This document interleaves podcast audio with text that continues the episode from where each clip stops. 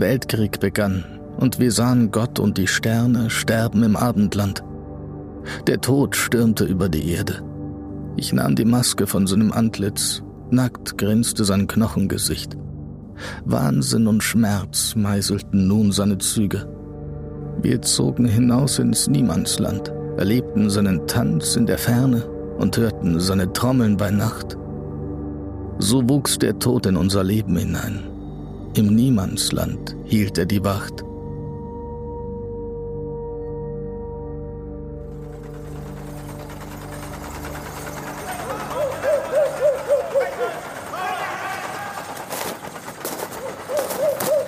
Russland 1942. Unweit eines kleinen Dorfes, etwa 200 Kilometer nordwestlich von Moskau. Heisere Stimmen rufen verzweifelt durch die Finsternis. Schwere Stiefel stapfen durch den tiefen Schnee. Eine Handvoll Männer mit dürren Körpern, übersät von Wunden und Verletzungen, schleppt sich durch die karge Landschaft. Immer wieder bleibt einer von ihnen zurück. Der Drang, einfach im Schnee liegen zu bleiben, ist viel zu stark. Doch sie müssen weiter. Hier wartet nur der Tod auf sie.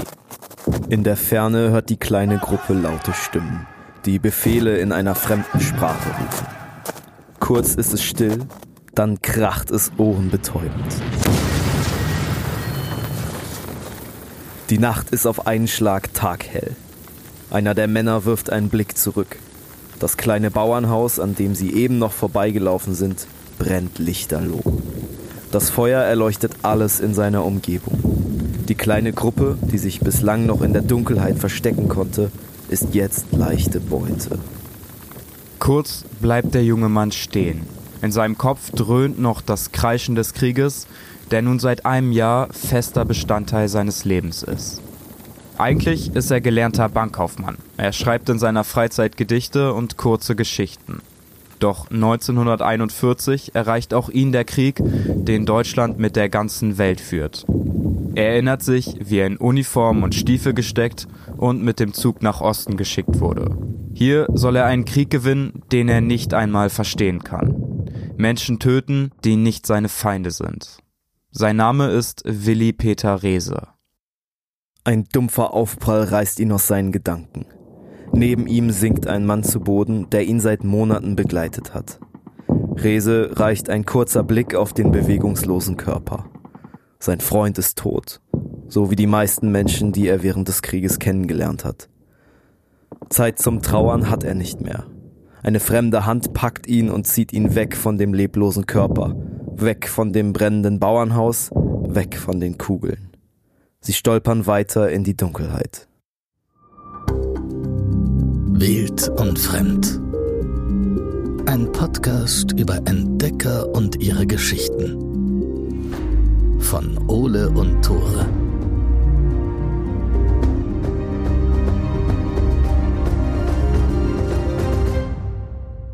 Moin Leute, herzlich willkommen zurück zu einer brandneuen Folge Wild und Fremd, der Podcast, der seine Ideen größtenteils auf Partys klaut. Ich bin Ole. Ich bin Tore und ich glaube, ich weiß, worauf du anspielst, aber du musst es vielleicht nochmal erklären. Ja, yeah, sehr wilde Geschichte. Ich war vor einem Dreivierteljahr ungefähr bei ein paar Kumpels in Hannover und ich weiß nicht, ob du das kennst. Manchmal kommt man kurz auf den Podcast zu sprechen und Leute sagen so, ey, ich habe die Folge gehört, fand ich cool. Oder Leute sagen auch, ey, das Thema finde ich irgendwie cool. Warum ja. habt ihr da bislang noch nichts drüber gemacht? Und äh, ja, der eine hatte da so ein Buch liegen, das hieß Mir selber seltsam fremd von äh, Willi Peter Rehse. Und ich habe mir das so angeguckt und der meint, ja, das geht über so einen Wehrmachtssoldaten und das müsst ihr auf jeden Fall unbedingt in eurem Podcast machen. Und ich war so, ja, Soldaten, weiß jetzt nicht, wie das in den Entdeckergrind reinpasst. Und dann habe ich neulich das Buch relativ günstig gesehen. Tora hat's gelesen, ich habe es dann auch gelesen. Und wir fanden das beide so gut, dass wir gesagt haben, komm, hier hast du deine Folge. Also liebe, liebe Grüße. Normalerweise sprechen wir in diesem Podcast ja über historische Expeditionen, über Reisen und Abenteurer und das immer ganz nah an den Tagebucheinträgen, Briefen und persönlichen Berichten der Menschen, die sich auf diese Reisen gewagt haben. Heute geht's, wie gesagt, um Willi Peter Rehse, ein junger Mann Anfang 20, der als Wehrmachtssoldat in den Krieg nach Russland geschickt wird. Die Frage, die sich jetzt auch für uns gestellt hat, ist, wie passt das eigentlich in unseren Podcast rein, der sich mit Entdeckern beschäftigt? Und da haben wir zwei ziemlich wichtige Gründe gefunden. Und zwar ist Rese A kein normaler Soldat. Er schreibt Tagebücher, Briefe und Gedichte auf seiner Reise, vermittelt also so einen unmittelbaren Eindruck. Und B ist er schon von Anfang an kritisch gegenüber dem NS-Regime eingestellt. Was wir irgendwie noch so wichtig fanden, ist, dass er nie die Möglichkeit hatte, seine Aufzeichnungen, die er im Krieg gemacht hat, nach dem Krieg zu überarbeiten. Und das vermittelt ja immer so einen sehr unverfälschten Eindruck von dem, was genau passiert ist. Diese Aufzeichnungen, die Rese gemacht hat, sind eine lange Zeit verschollen gewesen und erst vor ein paar Jahren veröffentlicht worden. Ich glaube 2003. Vier. 2004. Und ich glaube, das Buch hat auch nicht so eine riesige Auflage erreicht. Ja klar, es ist ja nicht direkt nach dem Krieg erschienen und dadurch, dass es 2004 erschienen ist und es ziemlich viele Zeitzeugen ja noch zu dem Krieg gab, hat es einfach nicht so ein großes Publikum gefunden. Umso cooler ist es, dass wir heute sagen können, wir berichten über dieses Buch. Wir wollen Rese heute eine Stimme geben und wir müssen, glaube ich, nochmal eine dicke Triggerwarnung aussprechen, denn heute wird es, wie ihr euch wahrscheinlich schon gedacht habt, um Krieg gehen. Wir sprechen über Kämpfe, über Verbrechen und über Mord Natürlich wollen wir wie immer nichts überdramatisieren oder ausschlachten, aber wir wollen auch nichts verschönern. Das, was wir heute erzählen, sind die persönlichen Eindrücke eines einfachen Soldatens des Zweiten Weltkriegs an der Front, an der Russlandfront. Und eigentlich erzählen wir heute die Geschichte von zwei Menschen. Einem Willi Peter Rehse vor dem Krieg und einem Willi Peter Rehse im Krieg. Wir wollen den Krieg nicht nacherzählen. Wir müssen trotzdem so ein paar geschichtliche Fakten am Anfang einstreuen, damit ihr genau wisst, worum es gerade geht. Am 22. Juni 1941 startet das NS-Regime nämlich die Operation Barbarossa.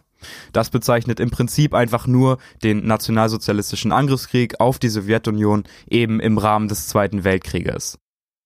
Rese ist zu diesem Zeitpunkt erst 20 Jahre alt. Zwei Jahre davor, 1939, hat er sein Abitur gemacht und hat eine Lehre als Bankkaufmann begonnen. Da hatte der aber ehrlich gesagt nicht so Bock drauf. Der war super, super begabt, was das Schreiben angeht. Der hat während seiner Schulzeit schon an einer Autobiografie gearbeitet. Der hat super viele Gedichte geschrieben und ist dann in diese Bankkauflehre einfach nur reingekommen, weil sein Vater wollte, dass er das macht. Eben ein sicherer Job. Ja, was Vernünftiges. Yes, man kennt das auf jeden Fall von Eltern. Doch Reza hat keine Chance mehr, richtig ins Berufsleben einzutauchen. Noch im gleichen Jahr der Operation Barbarossa wird Rese in Köln-Mülheim ausgebildet, in Armeeuniform gesteckt und vorbereitet, in den Krieg geschickt zu werden. Ist klar, in dieser Zeit haben die Nazis alles, alles ausgebildet, was da war, und besonders junge Leute wurden direkt verpflichtet. Jetzt wartet Rese quasi nur noch, bis der Krieg auch ihn einholt. Jeden Tag konnte der Befehl zur Abstellung eintreffen. Ich nahm, was die Stadt mir noch bot. Liebesabenteuer und Bücher, Konzerte, Schauspiele, Varieté und versonnene Stunden im Dom. Ich fuhr nach Hause, traf meinen Freund noch einmal und trank mit den Gefährten der Tafelrunde bei Nacht. Eines Tages fand ich meinen Namen auf der Liste der Abstellungen. Ich wurde eingekleidet und ausgerüstet, nahm Abschied von der Heimat und zog in mein großes russisches Abenteuer hinaus. Der Krieg begann nun auch für mich. Willi Peter Rehse ist als einfacher Soldat das kleinste Zahnrad im großen Plan, den die deutsche Führung in jahrelanger Vorbereitung geschmiedet hat. Operation Drang nach Osten und Operation Lebensraum im Osten sollen den deutschen Vormarsch mit Rohstoffen unterstützen. Hitler hofft auf Getreide aus der Ukraine und auf Öl aus dem Kaukasus. Zudem sollen sowjetische Kriegsgefangene versklavt und als Zwangsarbeiter ausgenutzt werden. Und auch das wird Rese auf seinem Feldzug immer wieder begegnen. Das deutsche Volk erfährt dann von Hitlers Plänen und die sind ziemlich wenig zufrieden damit. Die finden das ehrlich gesagt ziemlich kacke. Die sehen einfach nicht, dass es notwendig ist, den Osten zu besetzen und die glauben auch nicht, dass es sonderlich erfolgreich sein wird. Doch ein Ereignis reicht aus, um die Gesamtsituation so ein bisschen zu verändern. Und zwar stößt relativ früh eine Gruppe der Wehrmacht auf die Stadt Lemberg in Russland. Und da finden die ein richtiges Gemetzel vor. Da finden die tausende ukrainische und polnische Kriegsgefangene, die von der russischen Armee auf brutale Art und Weise getötet wurden. Und ist klar, wenn man das sieht, die Nazis haben dann Bilder davon gemacht, haben das in die Zeitungen drucken lassen und dann kann man sagen, hey, wir haben hier einen speziellen Grund, nach Russland zu gehen, in den Osten vorzudringen, weil wir den Menschen, den einfachen Menschen ja unbedingt helfen müssen, weil die Russen ja so schrecklich sind. Ironie des Schicksals ist halt, dass auch die Ukrainer und die Polen jetzt in Nazi-Augen nicht so wahnsinnig wichtig waren, aber dafür wurden sie dann natürlich ausgenutzt. Komplett und Rese selbst glaubt auch, dass er den Menschen durch diesen deutschen Einmarsch hier helfen kann. Genau, Rese ist davon überzeugt, das Richtige zu tun und Jetzt können wir, glaube ich, mit der Geschichte von Willi Peter Rese beginnen. Hier beginnen nämlich auch die Aufzeichnungen seines Tagebuchs. Alles, was wir jetzt erzählen, wissen wir aus den ausführlichen, manchmal sehr poetischen Notizen des 20-Jährigen. Nur einen Tag, nachdem Rese seinen Namen auf der Einsatzliste gefunden hat, er hat ja lange darauf gewartet, dass es passiert, marschiert er mit seinen Kameraden zu einem kleinen Bahnhof an der Grenze zu Polen. Es regnet, die ersten Sonnenstrahlen beleuchten den Himmel und in der Luft liegt eine nicht greifbare Stimmung zwischen Abschiedsmelancholie und Ungewissheit. Einige Frauen haben sich am Bahnsteig versammelt, sie weinen und winken den Soldaten ein letztes Mal zu. Dann wird die Gruppe in den Zug geführt. Der Zug rattert dann los und Rese sieht Städte, Bauernhöfe und kleine Wälder an sich vorbeiziehen. In Jaroslau, das ist so eine relativ kleine Stadt im Osten von Polen, halten sie dann an und dort treffen sie das erste Mal auf die Vorzeichen des Krieges. In der heißen Mittagssonne schuftet eine Gruppe verwahrloster und fluchender Männer. In ihrer Mitte stehen ein paar Deutsche mit Stöckern und Gewehren, die treiben die Gruppe immer wieder an und schlagen sie. Rese erkennt schnell, dass es sich bei dieser Gruppe um russische Kriegsgefangene handelt. Er spürt ihr Leid, er sieht ihren Hunger und trotzdem fühlt er kein bisschen Mitleid. Ab hier ist der Reisekomfort für Rese und seine Kameraden auch erstmal zu Ende. Sie haben die Randgebiete des NS-Regimes erreicht zum nächsten Bahnhof müssen sie wochenlang laufen. Und das tun sie jetzt auch. Das Wandern mit dem schweren Gepäck ist mühselig, aber immer wieder treffen sie auf kleinere Städte, in denen sie Abend und Nacht verbringen können. Das ist ja eigentlich eine ganz gute Abwechslung zum Marsch draußen, ein warmes Bett, vielleicht in der Kneipe noch mal ein bisschen was trinken. Und Reses Kameraden tun das auch, die nutzen das richtig aus. Aber Rese fühlt sich irgendwie nicht so richtig wohl als deutscher Besatzer und deswegen verbringt er seine Freizeit meistens alleine in einer der Bibliotheken. Er hat sich also von Anfang an schon ziemlich abgesondert von seinen Kameraden und das zeigt, finde ich, auch nochmal seine Feinfühligkeit. Ich kann es aber voll verstehen an seiner Stelle. Ich meine, wenn du in so einer Stadt bist und die Leute wissen, hey, du bist Soldat, du hast diese Stadt eingenommen, die Leute spucken dich nicht an, weil sie wissen, okay, Nein, du bist Soldat, du ja, hast einen gewissen ja, Respekt ja. verdient. Sicherlich sind sie auch teilweise freundlich zu dir, aber es ist wahrscheinlich wahnsinnig aufgesetzt. Komplett, komplett. Und ich glaube, die Blicke, die du dann bekommst, wenn du da in deiner Soldatenuniform durch die Stadt läufst, dann bleibst du vielleicht im Zweifelsfall einfach zu Hause. Du fühlst dich wie ein Fremder. Du bist ja eingewandert in diese, einmarschiert in diese Stadt. Und das zieht sich noch bis zum nächsten Herbst so. So lange müssen sie laufen, bis sie die nächste Bahnstation erreichen. Von der werden sie nach Fasto gebracht. Das ist eine kleine Stadt, so etwa 50 Kilometer südwestlich von Kiew. Also wir sind jetzt schon in der heutigen Ukraine. So weit im Osten ist er schon. Yes, und Fasto, diese Stadt, wurde auch erst Tage zuvor von deutschen Soldaten eingenommen. Die Front verschiebt sich also quasi immer weiter nach Osten. Die Deutschen kommen noch relativ schnell voran und Fasto ist halt relativ neu erschlossen. Ab hier beginnt aber das russische Reich. Zugverbindungen wird es keine mehr geben und der Osten, durch den sie jetzt laufen, der besteht größtenteils aus kleinen Dörfern und Bauernhöfen. Da wohnen auch kaum junge Männer mehr, sondern größtenteils Greise, Frauen und Kinder, die diese Bauernhöfe dann am Leben halten, weil alle anderen geflohen sind oder sich eben vor den deutschen Soldaten versteckt haben oder halt eben auch eingezogen wurden für die Rote Armee. Rese sieht hier, wie schlecht es den Menschen geht, die auf den Bauernhöfen arbeiten. Doch was ich so komisch fand beim Lesen, für ihn ist es nämlich nicht der deutsche Einmarsch oder der Krieg, der die Menschen da verbittern und verhungern lässt, sondern es ist einfach der Kommunismus. Er wurde schon gebrainwashed. Vielleicht, ja, aber ist ja so. er hört auch das Gleiche von den Menschen, die da in den Dörfern wohnen. Die sagen nämlich, okay, der Kommunismus soll ja eigentlich ein Kollektiv sein, alle arbeiten zusammen, aber sie sind eigentlich die einzigen Menschen, die hier richtig hart arbeiten und ihre Vorfahren und sie selber müssen das, was sie äh, arbeiten und das, was sie verdienen, alles abdrücken, größtenteils an Zaren und an Gutbesitzer. Tage später werden Rese und seine Truppe von deutschen Lastwagen aufgegabelt und nach Kiew gebracht. Dort treffen sie auf weitere deutsche Soldaten und Rese und seine Kameraden werden der 95. Infanteriedivision zugeteilt. Jetzt hören sie auch Neuigkeiten über den Krieg im Osten. Man munkelt, die Front sei noch sehr weit entfernt. Die wenigen Posten der Roten Armee seien geflohen und werden von deutschen Truppen verfolgt. Ab hier müssen sie aber wieder laufen, und das eben noch lauwarme Wetter des späten Herbstes weicht dem Schnee und Hagel des Winters. Das führt auch dazu, dass sich die Stimmung innerhalb der Gruppe ziemlich krass ändert. Der Marsch kostet nämlich alles an Kraft und Ausdauer und das Essen geht den Soldaten langsam zur Neige. Jetzt fangen sie an, die russischen Dörfer, die sie ja vorher schon getroffen haben, wo sie sich mit den Menschen unterhalten haben, einfach nett waren, die rauben sie jetzt systematisch aus. Und auch Rese selber schreibt darüber, wie er hungernden Frauen und Kindern die letzten Vorräte klaut. Für ihn ist es auch kein großes moralisches Problem. Der hat unter anderem in sein Tagebuch geschrieben, wir waren die Sieger. Der Krieg entschuldigte den Raub. Im Nachhinein hat er es halt schon gemerkt, dass es falsch war. Aber was willst du auch machen, wenn du kein Essen hast und ein Gewehr in der Hand hast und da sind Leute, die Essen haben und kein Gewehr in der Hand haben? Tja, dann nimmst du es halt, ne? Ja, ich fand's nur heftig, weil das Rese ist, ein Mensch, der eigentlich auch in seinen Gedichten immer ausdrückt, wie nachdenklich und wie poetisch er eigentlich ist und dass für ihn die moralischen Grenzen so früh auf seiner Reise schon verschwimmen. Aber das merkt man heftig. jetzt, ne, dass, dass, dass jetzt schon das losgeht, dass der Krieg, dass der Krieg ihn so packt. Yes, und, und er, er gewisse Prinzipien über Bord wirft. Yes, er spielt jetzt einfach nach den Spielregeln des Krieges und hinterfragt einfach fast gar nichts mehr der Mensch Rese hat sich jetzt schon geändert und wir sind noch nicht mal in Gefechte verwickelt.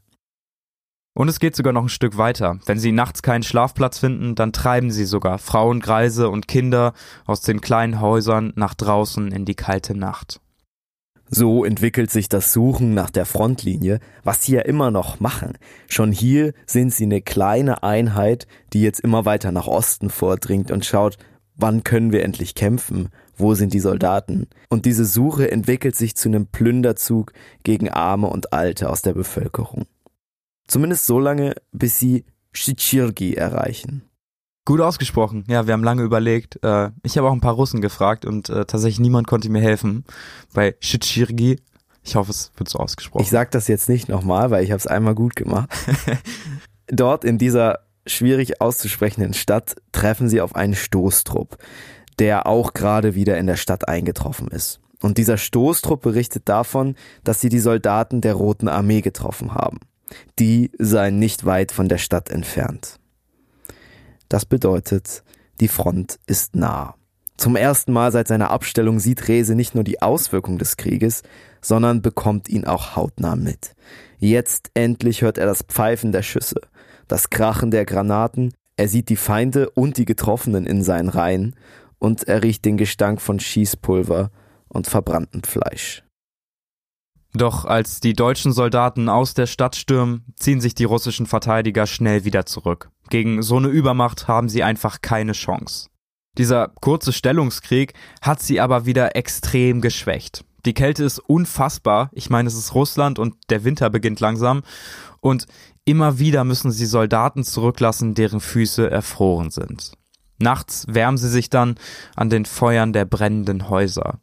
Und das fand ich auch ein komisches Bild. Rese hat in sein Tagebuch geschrieben, Rese war leidenschaftlicher Raucher, dass er sich Zigaretten gedreht hat und die dann immer an den brennenden Häusern angezündet hat.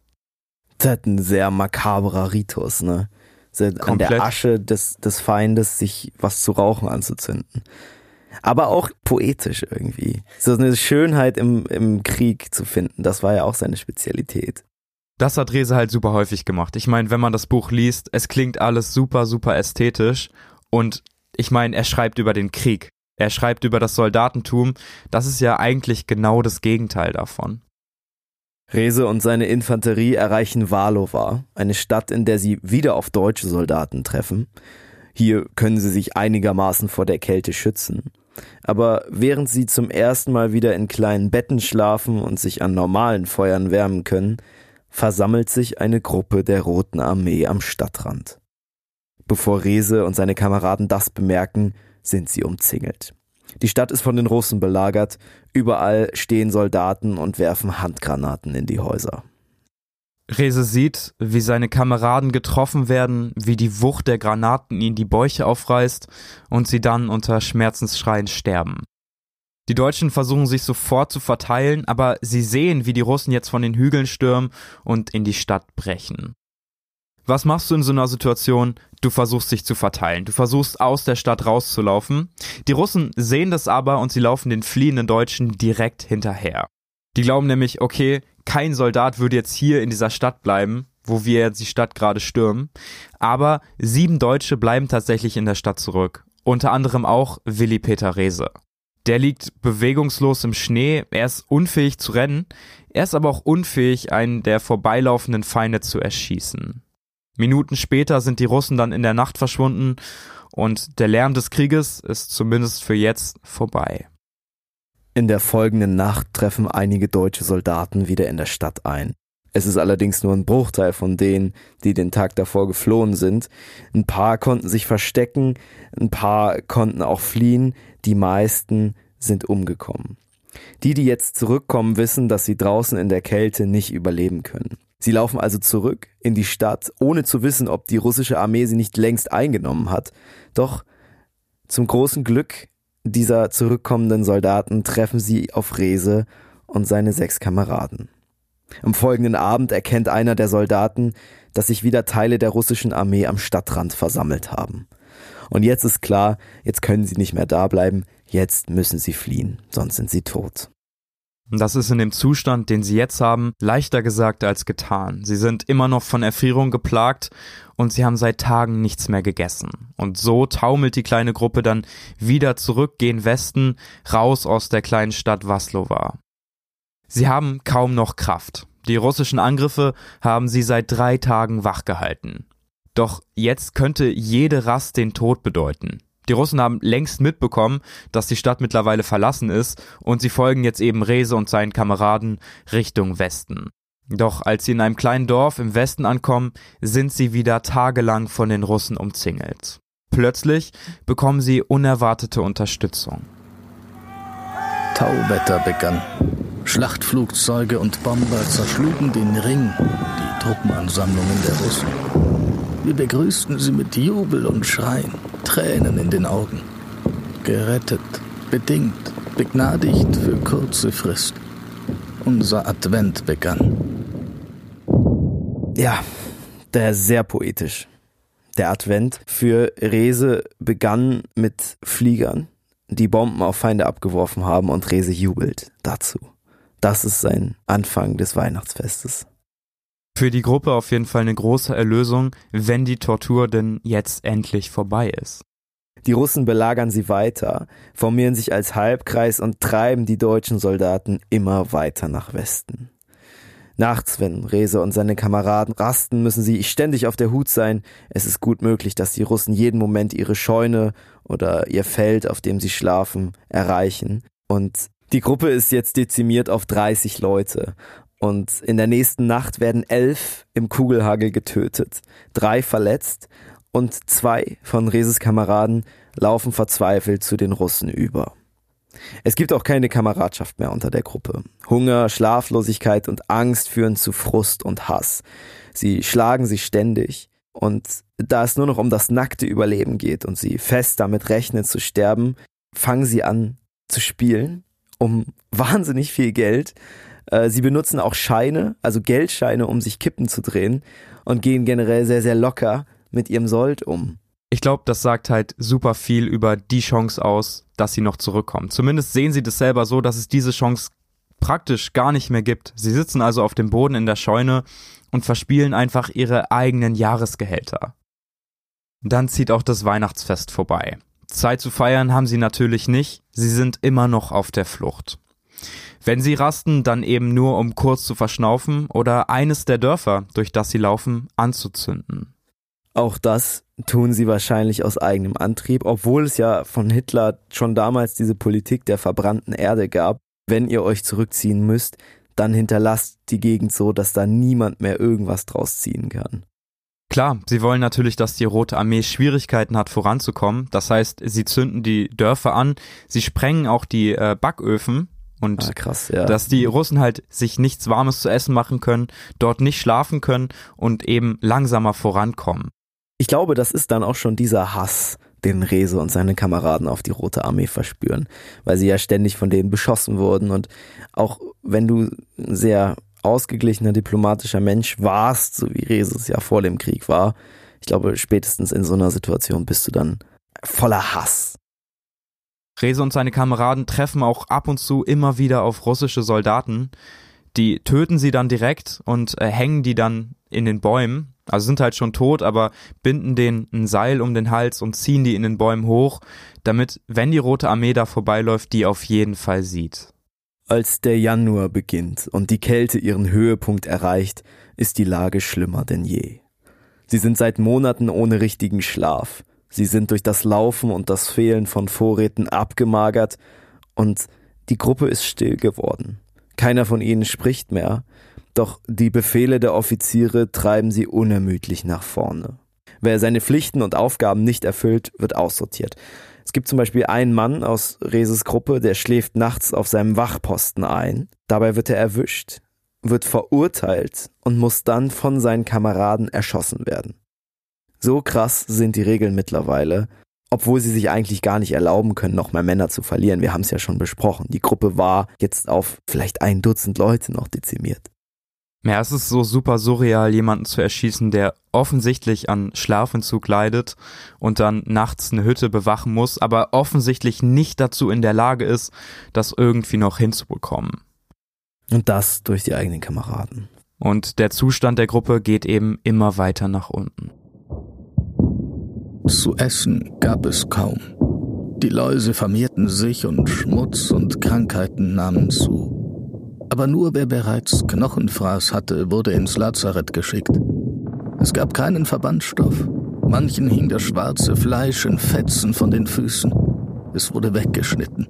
Die Knochen lagen bloß, aber sie mussten weiter posten, stehen und kämpfen. Knochenfraß haben wir gegoogelt. Wussten Mussten wir, wir beide googeln auf jeden Fall. Selber nicht, ja. was das ist. Das ist eine Knochenentzündung. Also das tritt tatsächlich, kann das auftreten, vor allen Dingen in den Oberschenkel- und Unterschenkelknochen. Und äh, ja, das ist sehr schmerzhaft und wenn du es nicht behandelst, kann es im schlimmsten Fall zu einer Sepsis und zum Tod führen. Und das ist eben die einzige Krankheit, wie Resi ja auch sagt, die behandelt wird, weil die unmittelbar zum Tod führen kann. Und alles, was nicht besonders tödlich ist, das wird erstmal so gelassen. Sie laufen dann weiter und in einer schneeumtosten Nacht stehen sie fast vor den Toren von Dubrovka. Das ist eine Stadt, die wieder ein bisschen weiter im Westen liegt, die eigentlich, so denken sie zumindest, in deutscher Hand sein sollte. Aber aus der Ferne sehen sie dann eine ganze Panzerkolonie auf sich zufahren. Und jetzt stellt euch mal vor, ihr seid Teil von einer ausgemergelten, kranken Gruppe und auf einmal fährt eine ganze Panzerkolonie euch entgegen. Was macht man in so einer Situation? Du hast keine Chance, dich denen irgendwie entgegenzustellen. Und fliehen kannst du auch nicht, weil Panzer sind schneller als du. Ich meine, deine Gruppe ist schon krank und schon angeschlagen. Und dann steht dir eine ganze fucking Armee mit Panzern gegenüber. Das Einzige, was man in so einer Situation machen kann, ist die eigenen Tarnhemden ausziehen, an die Gewehre binden und die Gewehre in der Luft schwenken. Das ist quasi so ein Zeichen, hey, wir greifen euch nicht an, bitte lasst uns in Frieden. Und genau das machen auch Reza und seine Kameraden.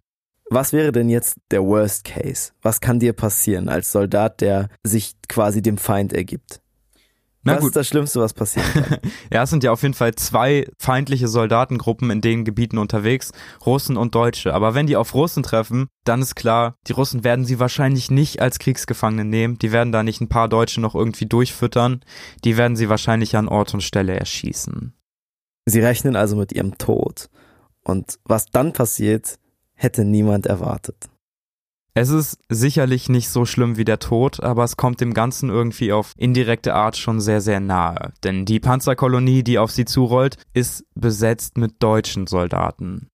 Wir haben schon über den erschossenen Wachmann gesprochen, der eingeschlafen ist und dann hingerichtet wurde. Und jetzt gibt da eine ganze Gruppe fahnenschwenkend auf. Ohne Kampf. Ich meine, das ist Ja. eine Panzerkolonie, wo Offiziere dabei sind. Die sind frisch aus einer Stadt gekommen.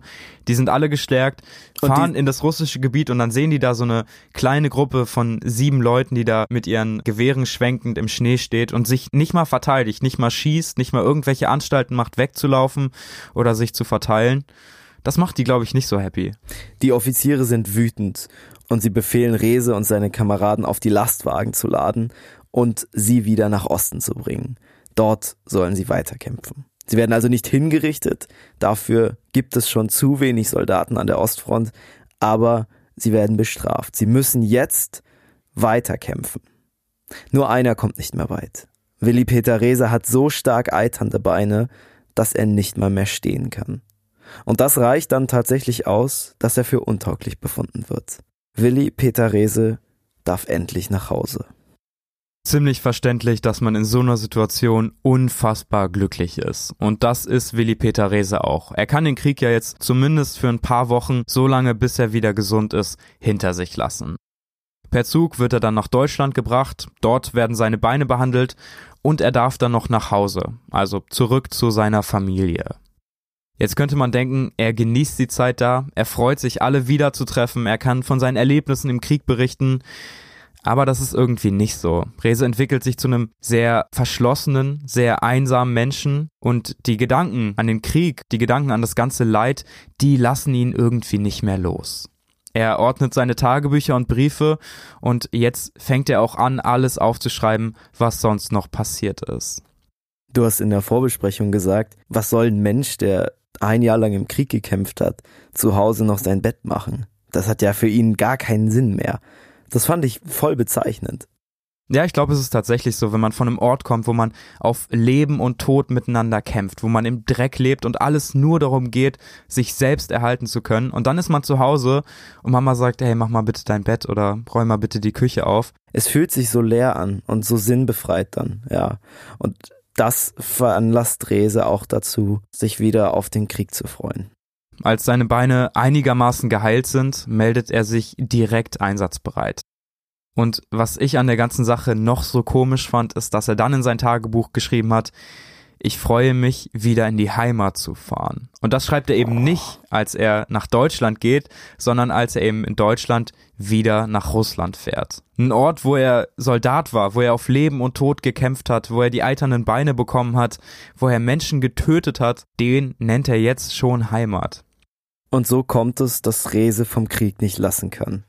Tage später sitzt er mit einer Gruppe von fremden Männern wieder in einem Zug, diesmal nach Kursk.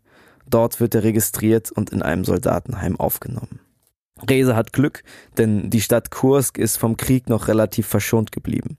Überall laufen spielende Kinder in den Straßen, die Frauen lachen, es gibt, auch für Rese sehr schön, wieder gute Bibliotheken in der Stadt.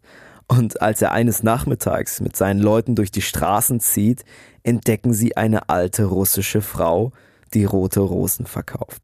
Rese und seine Kameraden kaufen ihr alle Rosen ab und stecken sich die Blumen an die Brust ihrer Armeekleidung. Was für ein surreales Bild. Da laufen jetzt Leute in Armeekleidung rum, in Soldatenuniform und die haben alle so ungefähr auf Brusthöhe so eine rote Rose stecken. Und das schindet eben auch Eindruck auf den Straßen. Die fremden Menschen da freuen sich auf einmal, dass die eigentlich so harten Soldaten da einfach mal mit Rosen rumlaufen. Irgendwann schlägt dann jemand vor, sie sollen sich doch umbenennen. Ihre Gruppe heißt jetzt eben nicht mehr 95. Infanteriedivision, sondern inoffiziell, zumindest inoffiziell, heißen sie jetzt die Rosenkavaliere. Am nächsten Morgen kommt dann der Befehl, sie müssen die Stadt verlassen und Rese zieht ein zweites Mal in sein, so nennt er es immer wieder, großes russisches Abenteuer. Die Vorzeichen sind diesmal aber deutlich schlechter. Um Gewicht beim Marsch zu sparen, haben sie nur extrem wenig Wasser dabei und das in den heißen Tagen des Sommers. Die Sonne knallt vom Himmel, Rese und seine Kameraden schwitzen in der dicken Kleidung und sind kurz vorm Dehydrieren. Endlich finden sie einen Brunnen, der Wasser trägt, und Rese kann sich nicht halten. Er trinkt so viel, dass ihm schlecht wird.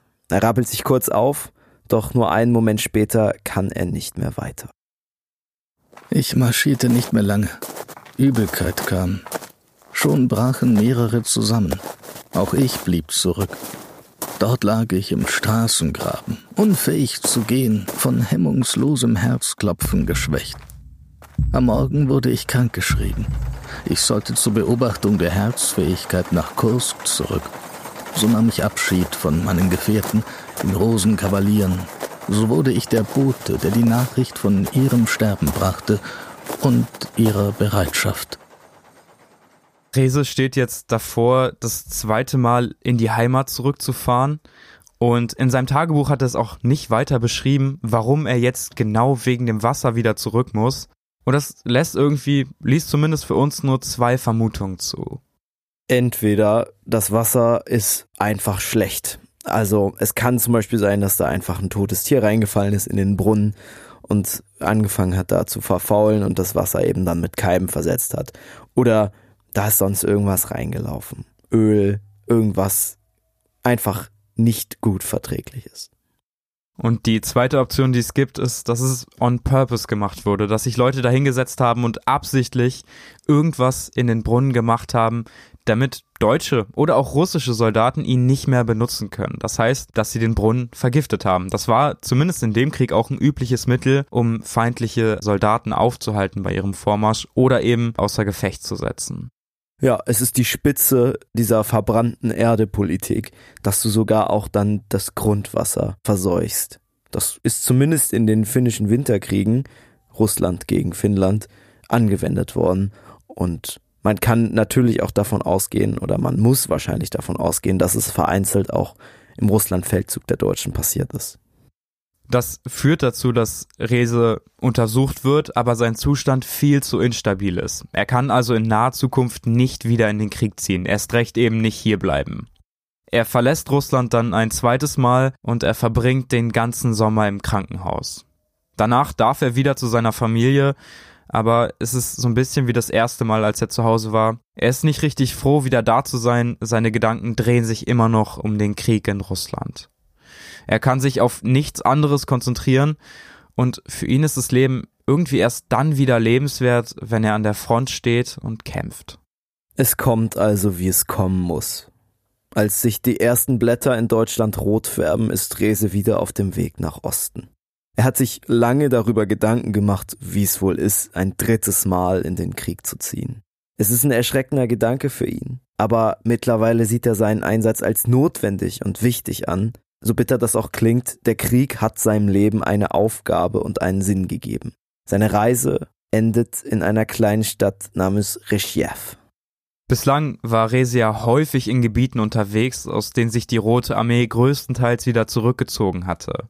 Hier an seinem neuen Spot ist aber alles anders. Sein neues Zuhause ist ein Loch, bedeckt von Lehm, Regen und Kot. Er liegt jetzt genau an der Front, er liegt in einem Schützengraben und 300 Meter weiter liegen die russischen Linien. Die Landschaft ist karg, nur nördlich von ihrer Position liegt ein kleines, unwirklich schönes Waldstück für die Gegend und Rese verzeichnet es in seinem Tagebuch als Märchenwäldchen. Doch das Leben in dem Schützengraben selbst ist alles andere als märchenhaft. Tagsüber stehen sie stundenlang unter Dauerbeschuss der Roten Armee Nachts sorgen Nässe und Kälte dafür, dass sie oft ohne Schlaf bleiben. Und Rese und seine Kameraden dürfen keine größeren Feuer machen. Denn wenn sie das tun würden, würden die Russen ihre genaue Position erkennen und sie beschießen. Rausgehen ist natürlich auch verboten. Es gibt Scharfschützen, die nur auf sowas warten. Und trotzdem sterben Reses Kameraden. Die Vorräte werden knapp und die Stimmung wird immer bedrückender. Bis zum Einbruch des Winters geht das so. Als der Advent einsetzt, erinnert sich Rese zurück, wie es ihm genau vor einem Jahr ging. Wir erinnern uns auch zurück, da war Rese mit seinen Kameraden ja auf der Flucht vor der Roten Armee. Und er erkennt selber, dass es zumindest ein bisschen besser als letztes Jahr ist. Hier ja. hat er ja zumindest seinen Schützengraben. Genau, sie er hat irgendwie einen Spot. Standort, ja. Genau, und er muss zumindest nicht weglaufen. Aber dieses zumindest kleine, wohlige Gefühl hält nicht lange an. Sie sind nur noch sieben Soldaten im Graben und damit auch der letzte Rest, der die Rote Armee davon abhält, alle Ländereien dahinter zurückzugewinnen. Sie sind also quasi diese letzte Bastion vor einem riesigen Gebiet, das die Russen super einfach wieder zurückerobern können. Die merken das selber auch schnell, dass da nicht mehr viele Deutsche im Graben übrig sind. Ich meine, du hörst es ja auch an der Anzahl der Schüsse, die abgegeben werden. Und die Deutschen sehen dann russische Speer, die sich ihrem Graben genährt haben. Rese und seine Kameraden wissen genau, was das bedeutet. Die Feinde planen einen Angriff. Sie werden ihren eigenen Schützengraben verlassen und den der deutschen Soldaten stürmen. Rese muss jetzt also im tiefsten Winter in einem Graben voller Nässe und Kot warten, bis sie beschossen werden. Vier Tage und drei Nächte bleiben sie ohne Schlaf. In den Kochgeschirren faulten die Essensreste. Wir versteckten die Uhren, doch die Zeit verging nicht. Das Warten wurde zur Folter. Unsere Waffen froren ein. Das Schuhwerk saß wie Eis um unsere Füße. Es war kein Unterschied, ob eine russische Kugel uns traf oder das eigene Sperrfeuer. Ob wir unterwegs zusammenbrachen und an Erschöpfung verreckten oder in endlosen Nächten auf dem Posten erfroren. Wir starrten uns an. Ein gespenstiger Kreis von sieben toten, blassen Soldaten, von Bunkerluft, Rauch und Ruß verfärbt und verstaubt, mit verwilderten Haaren und trostlosen Augen. In der Vorbesprechung hattest du gesagt, du fandest dieses Bild so passend, dass die ihre Uhren versteckt haben, um nicht zu merken, wie langsam die Zeit eigentlich verrinnt, wenn man da mit seiner Waffe in der Hand sitzt und einfach nur auf den ersten Schuss wartet. Ja, jeder weiß, der schon mal wirklich in einer blöden Situation warten musste, wie schwer es fällt, auch fünf Minuten lang nicht auf eine Uhr zu gucken. Und man kann sich gar nicht vorstellen, wie schwer es diesen Menschen gefallen sein muss, diese Zeit auszustehen. Nach vier Tagen und drei Nächten zischt plötzlich ein Schuss über sie hinweg. Das Pfeifen verstummt dann schnell wieder und kurz ist es ganz still. Danach setzt ein richtiges Feuerwerk ein. Artilleriegranaten, Gewehrkugeln und Panzergeschosse schlagen vor und hinter ihnen ein. Minutenlang wankt der kleine Bunker. Rese und seine Kameraden halten sich einander fest, bis das Trommelfeuer so schnell wieder erlischt, wie es gekommen ist. Die kurze Stille ist keine Verschnaufspause. Die Russen hoffen durch ihren Angriff so viele deutsche Soldaten wie möglich getötet zu haben. In der Annahme, der restliche Teil könne die Stellung niemals mehr verteidigen, klettern die Russen aus ihrem Schützengraben und rennen auf die Deutschen zu. Rese und ein paar seiner Kameraden leben noch, der Rest von ihnen ist in den Granaten und Geschossen getötet worden. Aber sie wissen natürlich, was die Rote Armee jetzt probieren wird, und so sind sie vorbereitet. Durch dieses Trommelfeuer rechnen die Russen irgendwie damit, dass sie zumindest fast alle ausgelöscht haben und die wenigen, die sie vielleicht nicht getroffen haben, dass die sich entweder im Bunker verstecken oder versuchen zu fliehen. Niemals rechnen die damit, dass die Leute ihren Bunker und ihre Position noch verteidigen werden. Aber es kommt ganz anders. Als die Deutschen die schweren Schritte auf dem Erdboden hören, lösen sie sich sofort aus der Deckung. Sie erkennen diese russische Welle an Soldaten, die auf sie zustürmt. Aber Rese und so haben ja immer noch ihre Waffen. Die haben sie jetzt vier Tage und drei Nächte in ihren Händen gehalten. Die waren tagelang einsatzbereit. Und jetzt zücken sie eben ihre Maschinengewehre, ihre Infanteriegeschütze und ihre Granatenwerfer und zielen wahllos in die auf sie zulaufende Menge. Die Rote Armee ist von dem Gegenschlag so überrascht, dass die erste Welle stirbt, bevor sie überhaupt den Bunker erreicht. Und auch die zweite Welle verendet dann im Feuer der Deutschen. Plötzlich ist es wieder ganz still. Nur das Knacken von Feuer durchbricht die Ruhe. Rese löst seinen Blick von den Toten und sieht nach Norden. Der Märchenwald steht in Flammen. Der weiße Schnee ist bedeckt von Blut und leblosen Körpern und die Bäume sind von der Wucht der Granaten aus dem Boden gerissen worden. Rese klettert langsam aus dem Graben und untersucht die toten Körper. Wir zählten die Gefallenen vor unseren Gräben und suchten unsere Verwundeten. Fast unberührt wie bloße statistische Tatsachen. Einer unserer Gruppe hatte einen Volltreffer erhalten. Wir sammelten seine Glieder aus dem blutverkrusteten Schnee scharten die Masse Fleisch und Eingeweide zusammen und warfen Erde über Gehirn und Blut. Er sagt ja selber, er macht es unberührt wie bloße statistische Tatsachen. Und ich meine, du findest einen Kameraden, der einen Volltreffer erlitten hat. Das muss ein ganz schreckliches Bild sein. Und Reza hat der Krieg anscheinend schon so mitgenommen und irgendwie, ja, so rationalisiert, dass ihn das gar nicht mehr stört, dass er sowas sieht. Er ist über dieses menschliche Stadium jetzt schon hinweg. Der restlichen Gruppe geht es insgesamt ziemlich kacke. Sie sind dreckig, sie sind krank, ausgemergelt und irgendwie auch schon halb tot. Die meiste Zeit verbringen sie jetzt so, sie trinken Rotwein und ziehen durch den ehemaligen Märchenwald, bis irgendjemand vorschlägt, man sollte den Wald doch jetzt in Gespensterwäldchen umbenennen. Und es ist auch irgendwie passender für das, was noch davon übrig geblieben ist. Ja, da ragen die verbrannten Bäume aus dem weißen Schnee und dazwischen liegen Leichen. Wir haben es mit reingenommen, weil das irgendwie so metaphorisch für den Krieg war.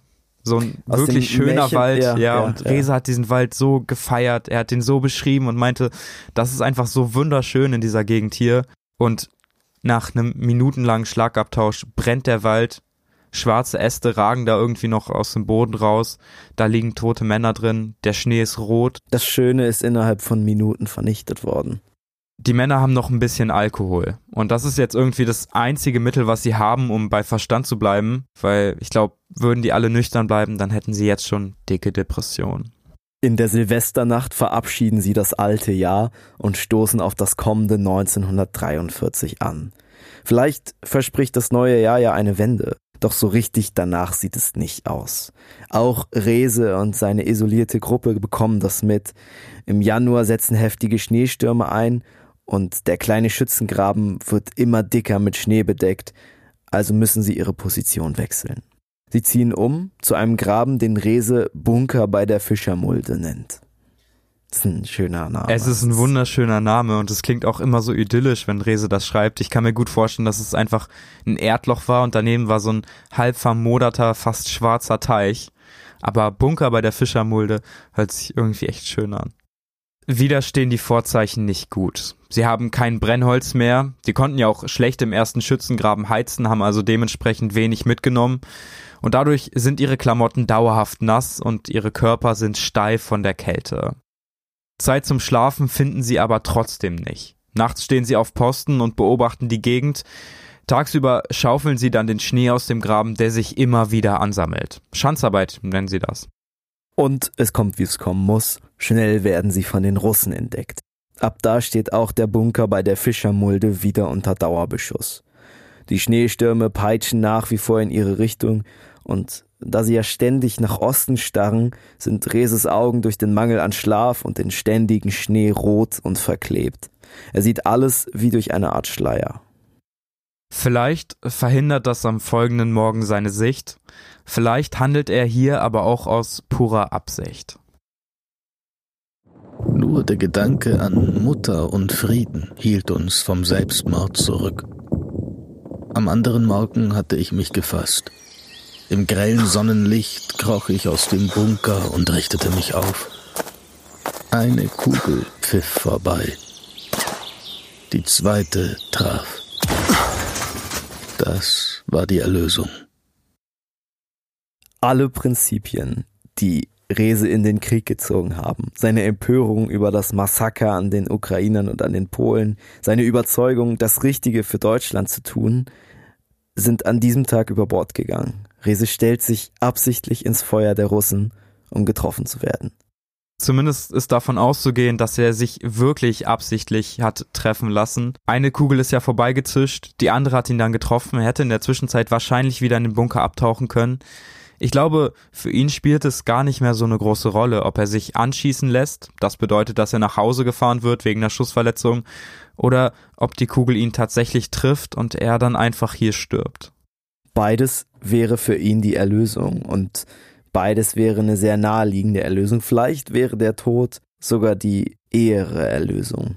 Zumindest eine, die endgültiger ist. Und Rese wird getroffen und der freut sich anders darüber. Er sinkt in den Bunker zurück. Sofort fangen seine Kameraden ihn auf und beginnen seine Wunden zu verbinden. Die Kugel hat Rese am Oberschenkel erwischt und trotz der miserablen Umstände ist es ziemlich unwahrscheinlich, dass er daran sterben wird, wenn er ärztliche Hilfe bekommt. Ein Arzt wird beordert, der gibt Rese erstmal eine Tetanusspritze, damit sich die Wunde eben nicht entzündet. Ja, weil diese Verhältnisse im Graben halt unfassbar dreckig waren. Ja, komplett. Die Männer an sich waren ja auch super dreckig. Die haben sich ja auch seit Monaten nicht gewaschen. Der Arzt packt ihn dann auf den Schlitten und der Schlitten wird dann von Pferden gezogen in die nächste Stadt, weg von den feindlichen Linien. Da wird dann seine Wunde gereinigt, verbunden und per Zug fährt er dann in ein kleines Lazarett wieder nach Deutschland, diesmal nach Thüringen. Er bleibt so lange im Lazarett, bis er wieder gesund ist. Und kurz bevor er entlassen wird, kommt noch ein Fotograf und macht ein Bild von Rese. Das wollte ich nur erwähnen, weil das Bild von Rese das Bild ist, was auf dem Cover abgedruckt ist von dem Buch, was 2004 erschienen ist. Das heißt, mir selber seltsam fremd. Und ich fand, was man am Bild irgendwie sofort gemerkt hat, ist, dass da ein Mann steht, der große Teile seines Erwachsenwerdens einfach im Krieg verbracht hat. Ja, er sieht schon fast ein bisschen noch schlaksig aus, finde ich. Also man sieht, dass er noch sehr jung ist. Er hat so eine runde, randlose Brille. Also er wirkt auch schon irgendwie belesen und intellektuell. Aber dieser Blick ist unfassbar ernst. Kennst also, du das, wenn du so Menschen besonders auf Bildern anguckst, die jung aussehen, aber du guckst ihnen in die Augen und dann sehen die irgendwie super alt aus und das hatte ich irgendwie bei Rese. Also du ja. siehst irgendwie, auch wenn sich das immer ein bisschen komisch anhört, in seinen Augen, dass der wahrscheinlich irgendwie schon viel erlebt hat. Diese Augen haben irgendwie schon ziemlich viel gesehen. Und er lächelt auch nicht. Also es sieht so aus, als ob er es so andeutet, aber es ist kein, er macht kein fröhliches Gesicht. Er wirkt nicht locker oder ausgelassen. Jetzt ist Rese offiziell von der Wehrpflicht befreit. Er war ja schon so oft in Russland im Krieg, ist verwundet worden, ist eventuell sogar vergiftet worden, ist nach Hause gekommen, wieder hingefahren und jetzt muss er keine Angst haben, nochmal von staatlicher Seite in den Krieg beordert zu werden. Doch glücklich macht ihn das überhaupt nicht. In der Heimat ist Rese teilnahmslos und er hat das Gefühl, dass das Leben einfach an ihm vorbeizieht. Irgendwann reift in ihm die Erkenntnis, er braucht den Krieg, um einen Lebenssinn zu haben. Er braucht die Rastlosigkeit, das Reisen und die Gefahr. Und mittlerweile braucht der Krieg auch ihn. Deutschland geht es immer schlechter im Russlandkrieg. Die Russen nehmen immer größere Gebiete ein. Und deswegen meldet sich Rese im Sommer ein drittes Mal, diesmal freiwillig einsatzbereit. Und wieder schreibt er in sein Tagebuch, es zieht ihn in seine Heimat. Und wieder meint er damit nicht sein Zuhause, sondern die Front. Was für ein surrealer Wandel, der da innerhalb von ein paar Monaten passiert. Erst steht Rese im Bunker, er lässt sich höchstwahrscheinlich absichtlich anschießen, um wieder nach Hause zu kommen. Und dann ist er zu Hause und das Erste, was er nach seiner Verletzung macht, ist sich freiwillig wieder für den Dienst anzumelden, wieder an die Front beordert zu werden. Und ich finde, da merkt man irgendwie, dass Rese weder im Krieg besonders glücklich ist, noch zu Hause besonders glücklich ist. Aber wenn er die Wahl hat, dann steht er irgendwie lieber an der Front, trotz des ganzen Leidens. Hier ist irgendwie sein Lebenssinn. Ein Zug bringt ihn dann nach Smolensk. Von dort aus fährt er mit einer Gruppe von Soldaten auf einem Lastwagen ins Landesinnere. Sie erreichen Brewska, den letzten deutschen Außenposten vor den russischen Gebieten. Das ist im Prinzip ein ziemlich kleines Dorf, umsät von Feldern. Die Deutschen geben den Dorfbewohnern Salz und Vorräte und freunden sich mit ihnen an. Und vielleicht genau deswegen, wegen dieser Freundlichkeit, erzählen die Dorfbewohner jetzt, was sie gesehen haben. Hinter dem Waldstück warten Russen. Die haben sich dort versteckt und hoffen, die Deutschen würden ihnen direkt in die Arme laufen. Also verteilt sich die deutsche Gruppe schnell, sichert die Flanke und beginnt damit, das Waldstück zu bombardieren. Aus deutscher Sicht klappt alles nach Plan, die Russen, die dem Feuer entkommen, flüchten. Doch plötzlich bricht eine isolierte Gruppe der Roten Armee durch das Unterholz auf ihre Stellung. Rese und seine Kameraden sehen das aber erst, als es schon zu spät ist. Die Russen ergreifen die Chance und eröffnen sofort das Feuer. Die deutsche Gruppe ist vollkommen überrascht, sie haben einfach keine Möglichkeit mehr, sich zu wehren. Ein paar können noch fliehen, viele sterben aber sofort im russischen Sperrfeuer. Rese gehört zu den Überlebenden. Noch zumindest. Mit letzter Kraft rettet er sich mit ein paar Kameraden in ein kleines Schützenloch nahe der Felder des Dorfes. Hier sitzen sie aber in der Falle. 30 Mann sind es noch, der Rest ist im Feuer der Russen ums Leben gekommen. Die Feinde sind zahlenmäßig überlegen und haben das Versteck der Deutschen schnell gefunden. In der ersten Nacht ist es noch ruhig, aber als die ersten Sonnenstrahlen auf die Felder scheinen, eröffnen die Russen das Feuer. Rese und seine Kameraden halten dagegen, was geht, solange bis sich die erste Welle der Roten Armee wieder erwartet zurückzieht. Das ändert aber natürlich nichts an der Gesamtsituation. Und die Gesamtsituation sieht so aus, dass sie die einzigen deutschen Soldaten auf weiter Flur sind. Im Osten lauern die Russen und die werden versuchen, ihre Gebiete wieder zurückzuerobern. Auf die Gefahr hin, jetzt von den Russen eingekesselt zu werden und dann auf jeden Fall zu sterben, müssen sie also wieder flüchten. Sie packen alles zusammen, was sie noch besitzen, und machen sich schnell wieder auf den Weg nach Westen. Und wieder brennen sie hier alle Dörfer nieder, die sie finden, um es der nachkommenden russischen Armee so schwer wie möglich zu machen. Wir marschierten durch mondhelle Wälder, über endlose Landstraßen, Ebenen und Hügel, bis der Tag begann. Zerstörte Dörfer, Trümmer und Brandreste bezeichneten unseren Weg. Hinter uns loderten die letzten Häuser auf, Waldbrände flackerten am Horizont, Leuchtkugeln, Granaten und Minen stiegen dort als brausendes Feuerwerk zum Nachthimmel auf. Alle 24 Stunden haben sie eine kurze, dreistündige Pause, um ein bisschen zu schlafen. Viel mehr bleibt nicht. Sie verweilen nie länger irgendwo, denn sonst würden die Russen sie einholen. Die Gruppe erreicht Tage später Potschep, eine besetzte Stadt im Osten, die die Deutschen wieder aufgeben müssen. Doch hier fahren Züge, die sie vielleicht sogar nach Hause bringen könnten.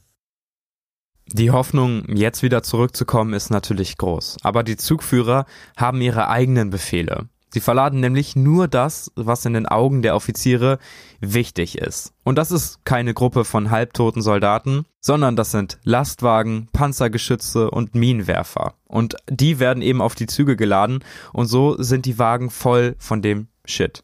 Für Rese und seine Kameraden bleibt eben kein Platz mehr. Dann treffen sie wieder erwarten doch noch einen Zugführer, der sie mitnehmen kann. Aber ihre Reise ist schnell wieder vorbei. Eine Schienenbrücke, die sie passieren wollten über einen breiten Fluss, wurde von den Russen gesprengt und kaum gestoppt werden sie schon aus dem Osten mit Granatenwerfern beschossen. Fünf Tage verharren sie hier an der kaputten Brücke. Die Rote Armee hat die Stadt wieder eingenommen, ist aber bislang noch nicht zu ihnen vorgedrungen. Während dieser Zeit versuchen Rese und seine Kameraden das Warten auf die Reparatur der Brücke wieder mit Alkohol, aber auch mit Tanzen und Feiern erträglich zu machen. Das geht fünf Tage lang so, bis plötzlich ein neuer Zug bei der kleinen Gruppe eintrifft. Die Brücke ist aber immer noch kaputt. Und dieser Zug, der jetzt eintrifft, soll sie nicht nach Hause bringen, sondern wieder zurück nach Osten. Also direkt an die Front, genauer gesagt an die Dnepr-Linie. Minuten nachdem sie in einer kleinen Stadt aus dem Zug klettern, werden sie aber wieder von russischen Fliegern bombardiert. Die Stadt, die ihnen ja eigentlich Schutz bieten sollte, steht lichterloh in Flammen. Wieder einmal rennen sie also nach Westen weg, weg von den feindlichen Linien und retten sich mit letzter Kraft in einen kleinen Schützengraben. Hier ist der Kampf aber zu Ende. Wehren kann sich die kleine Gruppe gegen die russische Übermacht nicht mehr, und was jetzt beginnt, ist einfach nur ein Gemetzel. Die, die sich retten können, sitzen hier wieder in der Falle aber so aussichtslos wie jetzt war ihre Lage noch nie. Die Männer hocken in dem kleinen Bunker, weichen immer wieder den Granaten aus und schreiben im Schein der brennenden Bäume Abschiedsbriefe an ihre Familien. Rese ist mittlerweile fast apathisch. Er weicht dem Feuer und den Granaten nur noch halbherzig aus. Irgendwie macht es jetzt keinen Unterschied mehr, ob sie getroffen werden oder nicht. Hier können sie aber auf jeden Fall nicht bleiben. Sie sind einfach zu nah an den russischen Linien. Sie wissen aber, dass in westlicher Richtung noch ein kleiner Schützengraben liegt. In einer kühlen Nacht klettern sie also aus ihrem Versteck und rennen zu der neuen Grube. Dass das ein Kamikaze-Kommando ist, ist glaube ich klar.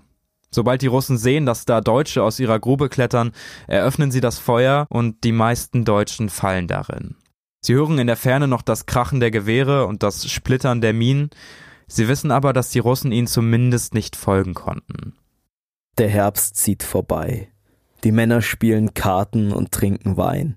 Sie wissen aber alle, dass es nur eine Frage der Zeit ist, bis die Russen sie erreichen. Und auch Rese weiß das, aber für ihn ist es nichts Schlimmes mehr.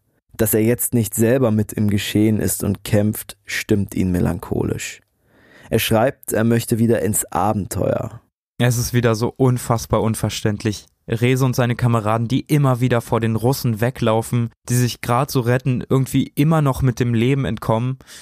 Und dann sitzt da so ein Rese in der Mitte und sagt, ja, im Prinzip würde ich jetzt lieber wieder an der Front sein und kämpfen, anstatt mich hier vor den Russen zu verstecken. Wenn du es ganz dumm sagen willst, ist es wie eine toxische Beziehung zwischen Rese und dem Krieg. Also es ist natürlich unfassbar makaber ausgedrückt, aber er kann nicht weg. Er kann nicht weg und der Krieg braucht ihn. Der Krieg braucht Männer wie ihn, die immer wieder zurückkommen und weiterkämpfen. Nachts, wenn er nicht schlafen kann, zieht er ohne Schutz und Deckung durch die nahegelegenen Wälder und blickt in die Sterne. Als der Dezember beginnt, beginnt auch für Rese sein lang ersehntes Abenteuer wieder. Das Abenteuer eben wieder mitten im Kampf zu sein. Und ich finde, das hat man auch gemerkt, dass er ja nachts durch die Wälder gezogen ist. Wir befinden uns ja nicht weit weg von den feindlichen Linien. Und da ist es halt einfach ein Suizidkommando, da nachts durch den Wald zu laufen, vielleicht die eigene Grube nicht wiederzufinden oder irgendwie auf Feinde zu treffen. Und irgendwie macht sich zumindest bei mir immer so ein ungutes Gefühl breit bei dem Abschnitt in Reses Tagebuch, dass er so, ein, so eine gewisse Todessehnsucht hat, die hier deutlich wird. Ja, die Frage habe ich mir auch gestellt. Was sucht er? Will er sich die Sterne angucken? Will er die Natur genießen? Oder ist ihm einfach mittlerweile alles egal?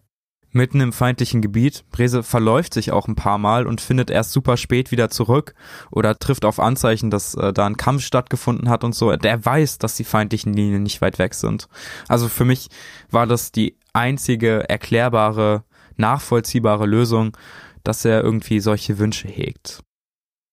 Lange muss er auf den Krieg aber nicht mehr warten. Russische Frontlinien erreichen die deutschen Soldaten dann in ihrer Grube und beginnen sofort auf sie zu schießen. Wieder ist das Wehren irgendwie fast zwecklos. Die Deutschen sind unterernährt, krank und halbtot und sie stehen einer russischen Übermacht gegenüber, die sie in wenigen Tagen eingekesselt hat. Rese verbringt die kurzen Feuerpausen immer wieder mit Schreiben. Er hat immer noch die Hoffnung, dass er zurückkehrt und dann will er unbedingt ein Buch mit seinen Erlebnissen im Krieg veröffentlichen. Kurz nach Weihnachten philosophiert er darüber, wie der Krieg als sein großes Abenteuer mittlerweile Mittelpunkt seines Lebens und Denkens geworden ist. Und das ist das Letzte, was Willi Peter Rehse je in sein Tagebuch geschrieben hat. Jahre stürmten einher, der Tod jagte über die Erde, Gott und Sterne starben im Abendland, und auf der Welt war Krieg. Ich war Soldat in Gefahren und Schmerzen, Wanderer, Abenteurer im All. Aber ich liebte das Leben. Der Krieg ging weiter. Ich wanderte wieder hinaus. Ich liebte das Leben.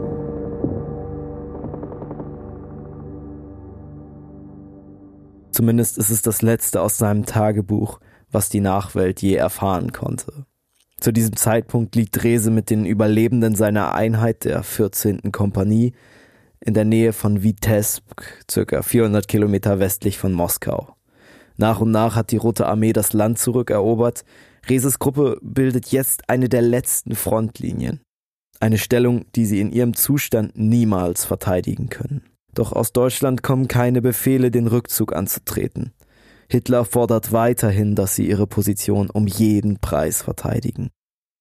Wir hatten auch beide gestern schon darüber gesprochen, ich hatte mir Krieg immer so vorgestellt, dass du eine Frontlinie hast und da eine riesige Gruppe an Soldaten ist, die zusammen, so wie auf einer Linie zusammen kämpfen, sich gegenseitig unterstützen.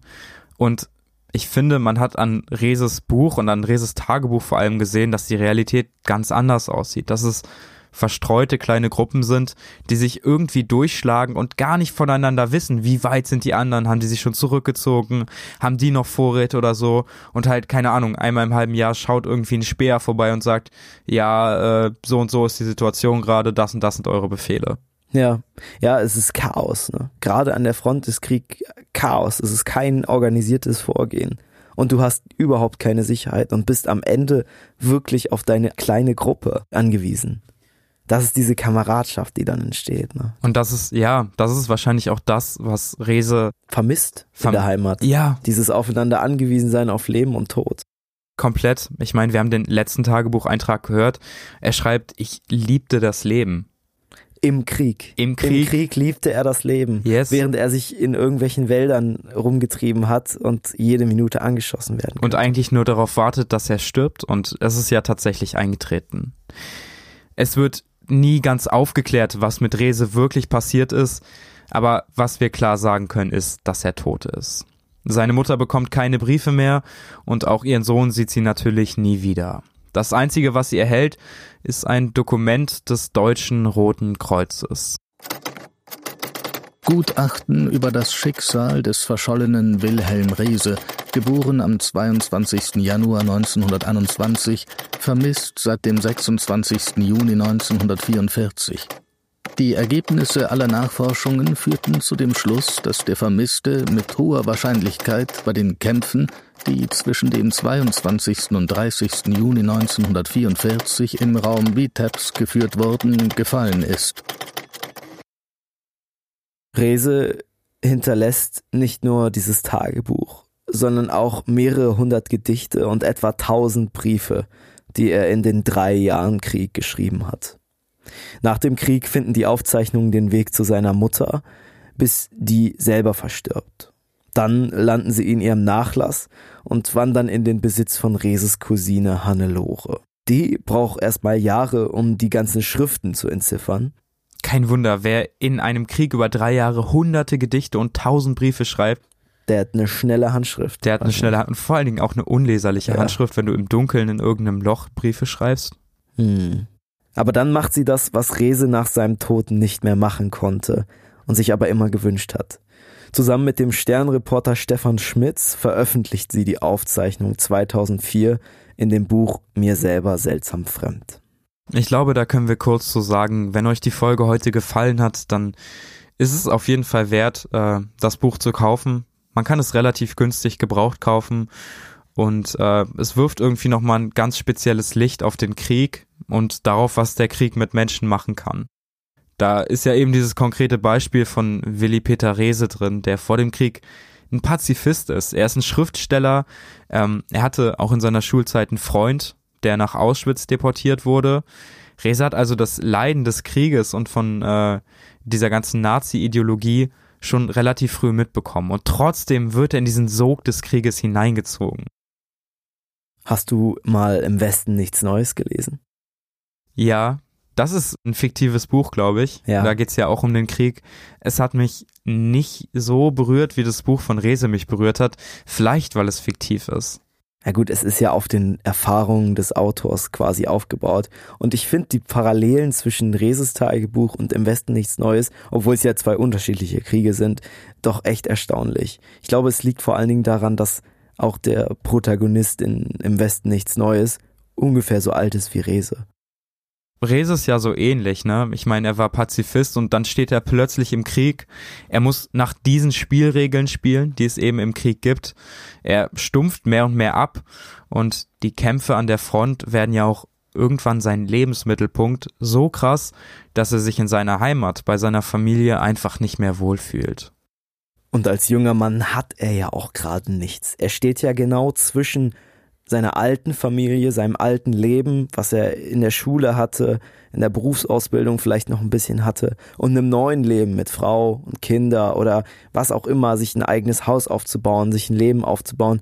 Und das hat er alles noch nicht gehabt und jetzt wird er in einen großen Krieg geworfen, wo man am Anfang komplett die Orientierung verliert und dann eine neue bekommt, die auf Kämpfen und Sterben ausgerichtet ist. Yes, du meintest vorhin zu mir, wir haben in diesem Krieg eine Generation verloren. Und das ist halt eben genau die Generation, die zwischen, okay, ich bin fertig mit der Schule und äh, ich beginne jetzt meinen Beruf steht. Also diese Anfang 20er, die eben eigentlich selber gerade dabei sind, richtig erwachsen zu werden. Ja, und das sind unsere Urgroßväter. Rese macht sich, obwohl er den Krieg zeitweise ja wirklich glorifiziert hat. Für ihn war der Krieg das Leben, die Freude am Leben trotzdem darüber Gedanken, welche Schuld er für das Leid von Millionen Menschen trägt. Er fragt sich, ob er durch sein Verhalten eine Mitschuld trägt oder ob er einfach nur nach den Spielregeln gespielt hat und keine andere Wahl hatte. Und Rese findet darauf eine ziemlich eindeutige Antwort. Und mit diesen Worten wollen wir den Podcast für heute schließen. Wir sind der Krieg, weil wir Soldaten sind. Ich habe alle Städte verbrannt, alle Frauen gewürgt, alle Kinder geschlagen, allen Raub genommen vom Land. Ich habe Millionen Feinde erschossen, die Dome zerstört, die Seelen der Menschen verheert, aller Mütter Blut und Tränen vergossen. Ich habe es getan. Ich tat nichts, aber ich war Soldat.